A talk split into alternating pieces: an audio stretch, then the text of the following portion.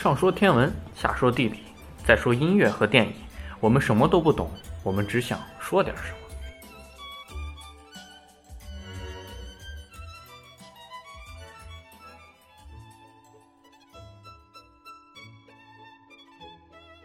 那我们来聊聊天文。我们这一期天文的主题是跟大家来聊一聊各个星座的由来。那在聊今天的主题之前，各位听众如果对我们节目有什么想说的话，可以通过评论、私信、留言，在各个平台，喜马拉雅、荔枝、苹果 Podcast 上，呃，发给我们。那好，那我们现在来聊一聊这一期的主题。那听听十四是怎么说的。这次我们讲一讲星座名字的故事。其实我们平常都是说黄道十二星座。但是星座并不只是黄道这十二个，呃，它现在一般国际上是把整个星空划分成了，就是除了黄道附近的十二个星座之外，北边的天空上还有二十八个星座，南边的天空上有四十八个星座，所以加起来一共是八十八个星座，这也是非常多的。然后今天就主要讲一讲，呃，黄道十二星座的一个。传说，嗯，首先讲一下白羊座。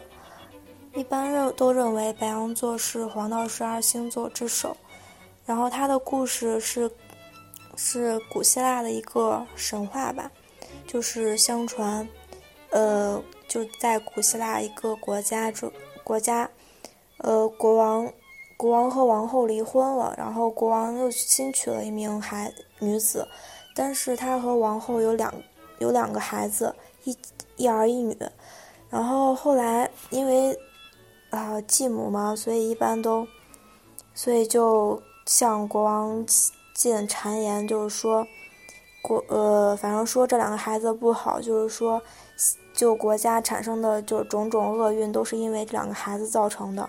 所以这个国家的人民都要对这这两个孩子要处刑。当然，他的母亲生母肯定不愿意了。然后他就向宙斯求助，于是宙斯就派了一个派派了一个羊，一个很大的公羊，长着金毛，就要把他他的就是这个王子和公主要救走。但是在在这个运输的过程中，就是他们经过一个大海，然后这个公羊一不小心就把妹妹摔到海里了，然后但是他还是成功的把王子给救走了。所以后来宙斯为了为了就是。奖励这个公羊，毕竟它还是有功的，所以就把它挂在了天空上，就形成了这个白羊座。然后我们再讲一下金牛座的一个传说，这个传说是宙斯他经常会在人间游荡，他就经常会看见一些漂亮的女子，就爱上了她，然后就会有很多孩子，然后这个也是让赫拉十分生气的，赫拉就是。宙斯的，就是原配，因为宙斯爱上了很多人都是人间的女子，所以赫拉也十分生气的。嗯，这也就是因，也就是宙斯有许多孩子的一个原因。然后金牛座这个故事也是宙斯的一个爱情故事，他是在人间游荡的时候看到了一个长得很漂亮的一个公主，呃，后来还是对这个公主念念不忘。然后这个公主她有一个很大的牧场，就养了许多牛。有一天，她就在跟这个牛一这群牛一一起玩的时候，发现了有一只会唱歌的公牛。然后她，而且她唱歌还特别好听，所以就吸引了公主，就向她走去。然后公主一看见这只牛，就爱上了它。我就觉得很很神奇啊，人人爱上了一头一头牛。然后后来。他他们两个在一起，就是忘情的唱歌的时候，然后这只牛背起了公主，它朝天上飞去了。后来它就是在一片土地上停了下来，摇身一变变成了人。其实他就是宙斯，宙斯化成了那头牛。然后于是公主也爱上了宙斯。所以这就是金牛座的一个传说，因为宙斯化身的是。化成了一头牛，后来就是宙斯为了纪念他这个爱情，就把这就是在天上整了一头牛一样的一个星座，所以这就是金牛座。然后金牛座名字的由来也是跟这个公主的名字是有关的。然后再讲一下双子座的一个传说。双子嘛，就听名字，然后而且他，我们平时看的那个星座画那个样子，看出来他是跟肯定是跟两个孩子是有关系的。这个就是传说有一个王妃，她有许多可爱的孩子，然后其中有两个兄弟，就是感情特别好，而且长得也一模一样。但他俩并不是孪生兄弟，就是说他俩不是双胞胎，因为哥哥是这个王妃跟宙斯的孩子。又一个宙斯的孩子，然后弟弟是这个王妃跟国王的孩子，所以这个哥哥是一个神，但是弟弟是只是一个普通人。呃，所以哥哥他是神，所以有永恒的生命，但是弟弟他就不是了，他会也是会遭遇死亡的。然后有一天，就是出现了一头巨大的野猪，然后就有很多勇士就一起去把这头野猪给杀掉了。但是这些勇士就是在中宫的时候发生了争执，然后就是打了起来。然后在这场打架中，弟弟就不幸给死了，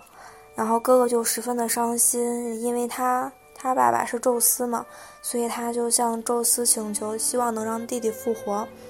但是宙斯说他弟弟只是一个普通人。所以要复活的话，必须要让哥哥分于一部一半的生命给弟弟，这样子才行。然后哥哥就答应了。所以纪念为了纪念这两个感情深厚的兄弟，就在天上挂了一个双子座。然后这个传说还有其他版本，就是说两个孪生兄弟，这回是孪生的，两个都是人。然后他俩有一次在战斗中，哥哥哥哥这回是哥哥死了，然后弟弟很伤心。弟弟就恳求宙斯说要用自己的生命换回哥哥，宙宙斯就听了这这些话就很感动，就把他俩放在天空中放安放成一个双子座，这样就会永远都不分开了。就是这是关于双子座的两个传说，因为传说它毕竟是人们的口口相传，所以可能会有很多的版本。大家随便听听就好了，不必在意哪个才是最真正的版本。嗯，巨蟹座它的传说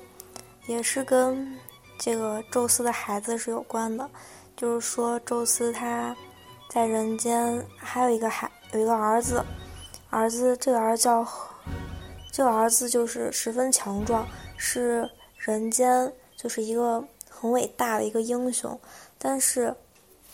嗯，当然